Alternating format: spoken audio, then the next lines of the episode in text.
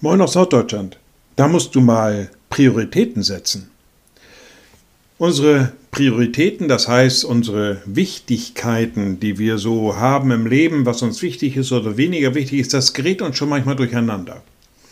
Dann wird man vielleicht von irgendwelchen Geschehnissen überrollt und meint, jetzt muss ich da in dieser Sache aktiv werden. Jetzt muss ich mich hier bemühen und da nochmal unter Stress setzen, muss dieses noch erledigen und jenes noch tun. Und dann kommt vielleicht mal jemand und sagt, du hör mal zu, du musst mal deine Prioritäten überprüfen.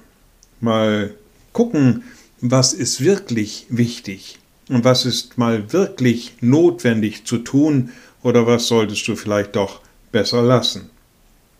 Im Markus Evangelium sagt Jesus an einer Stelle, was hilft es dem Menschen, die ganze Welt zu gewinnen und Schaden zu nehmen an seiner Seele?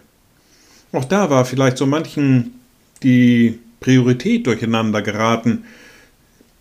Es sollte Gewinn gemacht werden, es sollte Erfolg her, es sollte vielleicht Vermögen und Wohlstand her.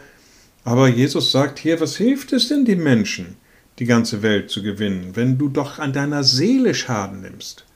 Also, überprüfen wir vielleicht doch nochmal unsere Prioritäten. Liebe Schwestern und Brüder, ich lade Sie ein zu einem kurzen Gebet und anschließend zu einem gemeinsamen Vater unser.